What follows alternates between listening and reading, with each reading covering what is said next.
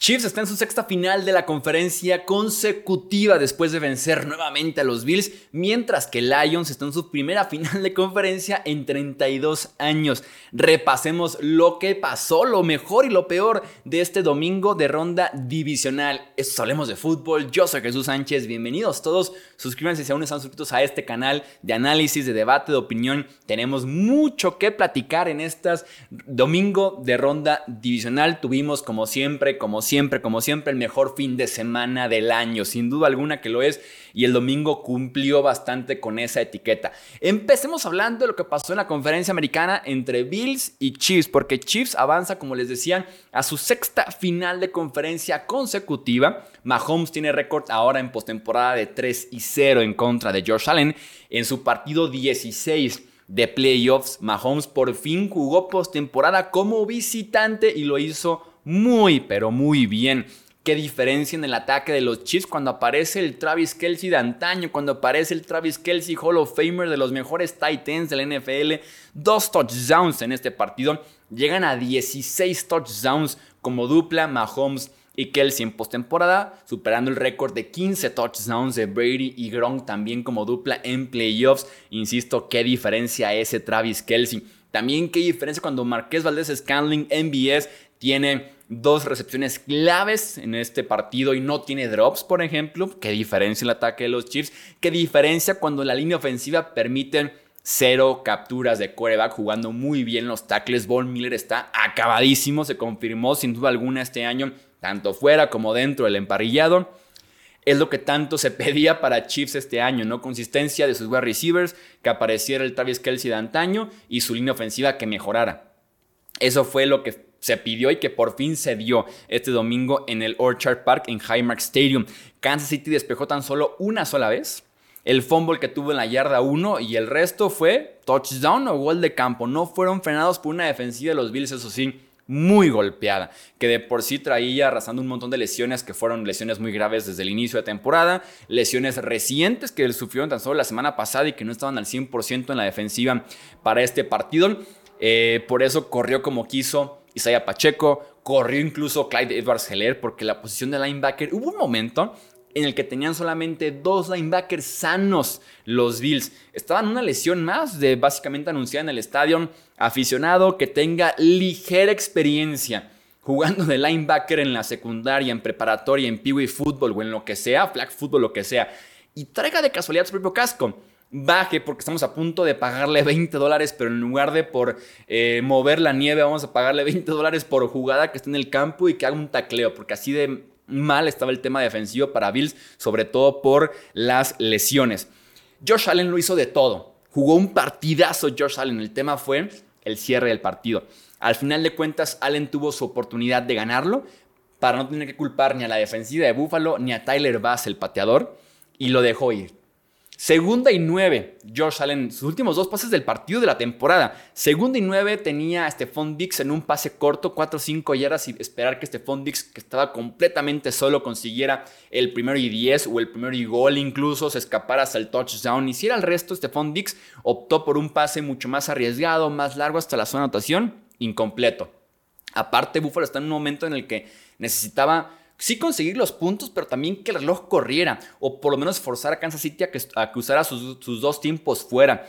Y en este pase incompleto no logras ni los puntos, ni las yardas para una tercera oportunidad más accesible, para un gol de campo también más accesible, ni que Kansas City use sus tiempos fuera. Y tenemos después un tercer y nueve en el que tenías otra vez en el centro del campo solo a Dalton Kincaid, otra vez a la zona de touchdown, otra vez incompleto. O sea, ni el gol de campo más fácil, ni te acercaste a una cuarta oportunidad en el que pudieras considerar opciones, ni un primero y diez, ni correr el reloj, ni usar tiempos fuera Kansas City. O sea, falló sin duda alguna en ese sentido. Josh Allen, creo yo, en sus últimos dos pases de la temporada. Tyler Bass falla el gol de campo, lo cual nos lleva a que todos los equipos eliminados en este fin de semana adicional tuvieron goles de campo fallados en momentos importantes. En el Texans Ravens falló Kaimi Fairbairn para irse con ventaja al medio tiempo. Eh, ni se diga en el Packers Niners que falló Carlson para eh, poder empatar el partido sobre la hora. Aquí falla Tyler Bass y en la mañana también falló el pateador Chase McLaughlin de los Buccaneers para darle la ventaja, me parece, en ese momento en contra de Lions. Así que los pateadores cómo los odiamos en este canal. Cómo los odiamos en este canal que ya desaparezca por fin la posición de pateador de este deporte. Tienen demasiado peso. Una posición tan, pero tan irrelevante en el transcurso completo del partido. Pero bueno, eh, la realidad es que en playoffs importa todo. Ofensiva, defensiva, equipos especiales, cocheo y demás. McCall Harman Tuvo dos toques de balón, tuvo dos fumbles en este partido. Momento ya de retirar a McCall Harman de la ofensiva de los Chiefs. Ojalá ya regresen sanos. Pues supongo que Darius Tony, Sky Moore. Ahora sí que qué es peor, ¿no? El de los drops o el de los fumbles. Está prohibidísimo en primera oportunidad y gol estirarte por el touchdown. Estirarte por el touchdown con el riesgo que equivale el fumble, el touchback, que fue justamente lo que pasó, debería ser solamente reservado a cuarto y gol o la última jugada del partido. Porque no vale la pena el riesgo de estirarte para conseguirlo en primer y gol, en lugar de quedarte otra vez en la 1 en segundo y gol. Entonces, muy mal McCall Harman. Eh, es un jugadón por parte de Jordan Poyer, un safety de mil batallas para los Bills. Se avienta la jugada del siglo a la defensiva en Buffalo. Lástima que de todos modos no es suficiente para ganar este partido, pero sí para mantener con vida en ese momento a sus Buffalo Bills. Tremenda estupidez de Sean McDermott lo que pasó antes de ese fumble. Si te la juegas en cuarta oportunidad, asegúrate que sea con Josh Allen y no con Damar Hamlin. Para empezar, si te vas a mandar un fake punt o una mague de despeje para hacer jugada sorpresa y buscar el primer y 10, asegúrate que sea cuando nadie se le espere. Pero en ese momento era muy predecible. Kansas City estaba esperando ya justamente el fake punt. Así fue. Y eh, Sean McDermott otra vez nos recuerda que en esta rivalidad de Chiefs en contra de Bills, que Chiefs ha ganado los partidos más importantes y ha ganado más seguido en esta rivalidad, hay mucha diferencia entre Andy Reid y Sean McDermott. Lo que sí es que si de alguna forma Damar Hamlin hubiera conseguido ese primero y 10, hubiera conseguido más allá del primero y 10, hubiera sido una gran historia y no me quiero imaginar la atmósfera en ese momento del Highmark Stadium. Pero bueno, eh, Bills a su casa, Chiefs avanza nuevamente a la final de conferencia en contra de los Baltimore Ravens el siguiente domingo a las 2 de la tarde. De momento, abre como favorito Baltimore por 3 puntos y medio sobre Kansas City. Hablemos del partido ahora entre Tampa Bay y Detroit. Triunfo de los Lions que avanzan a su primera final de conferencia desde 1991 y apenas su segunda final de conferencia en su historia, lo cual es increíble porque van en contra de los Niners que tienen 19 finales de conferencia en la historia de la franquicia. Increíble. Los Lions tienen ahora más victorias de playoffs tan solo este año, dos, que las victorias que lograron del 1958 al 2022. Una. Increíble la historia de estos Lions que son como el equipo del pueblo y que todo el mundo quiere ver ganar, ¿no? La primera parte fue muy lenta para Detroit en contra de Tampa Bay. El segundo medio fue otra historia completamente diferente. Jamir Gibbs.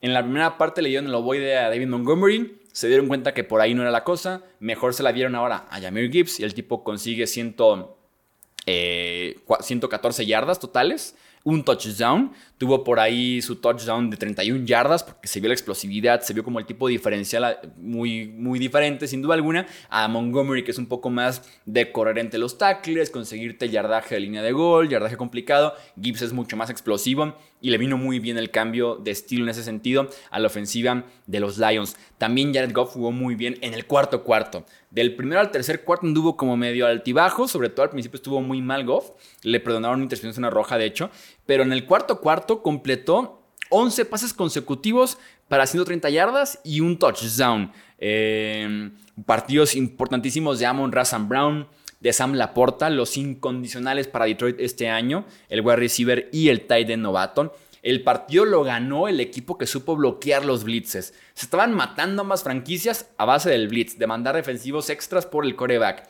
Y los Lions supieron hacer los ajustes y pusieron sobre todo a bloquear a sus running backs de forma efectiva. Y así fue como pudieron encontrar las formas de mover un poco más el ovoide, a diferencia de Tampa Bay, que estuvo Mayfield todo el día presionado, cuatro capturas de coreback, porque también la defensiva de Lions optó por mandar defensivos extras, y a diferencia de los Lions, los Bucks no supieron muy bien cómo ajustar, y la presión estuvo todo el tiempo encima del panadero Mayfield. Creo que ese fue el pecado más grande de la ofensiva de Tampa Bay en un día en el que te diría que fue un día bastante positivo en ese sentido para la ofensiva de los Bucks.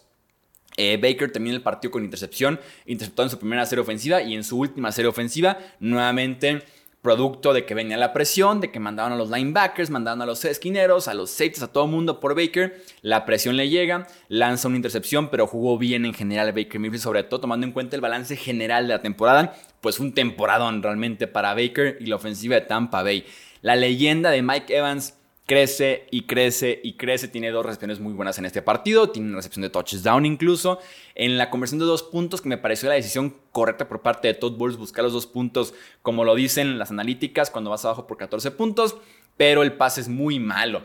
El pase es muy malo y probablemente se pudo haber marcado interferencia defensiva, aunque hubiera sido un premio al pase mal colocado por parte de Mayfield. Pero si la leyenda de Mike Evans crece y crece. En su temporada con 30 años de edad tuvo un temporada de 13 touchdowns eh, por recepción esta temporada y también tiene su touchdown en este partido divisional en contra de los Lions. A mediados de la temporada pasada, Dan Campbell tenía récord de 4 ganados, 19 perdidos y un empatado como head coach de los Lions. Avancemos año y medio después, están en la final de conferencia. Qué cambio de cultura, de creérsela, de agresividad, de ser un equipo sumamente confiaron en sus habilidades, en sus jugadores, unidos. El ambientazo del Ford Field fue una locura, fue una casa de locos este domingo en la casa de los Lions. Veremos cómo les va ahora de visita en San Francisco, en Santa Clara, California, el siguiente domingo a las 5 y media de la tarde. Pero tenemos, creo yo, dos finales de conferencia muy, pero muy atractivas. Como les decía, Chiefs visitando a Ravens y Lions de visita en 49ers. Comenten sus pronósticos aquí abajito porque los quiero leer o también en nuestras redes sociales, Twitter, Facebook, Instagram y también TikTok. Esto es el podcast Hablemos de Fútbol. Suscríbete si no estás suscrito. Yo soy Jesús Sánchez. Hasta la próxima. Gracias por escuchar el podcast de Hablemos de Fútbol. Para más, no olvides seguirnos en redes sociales y visitar hablemosdefutbol.com.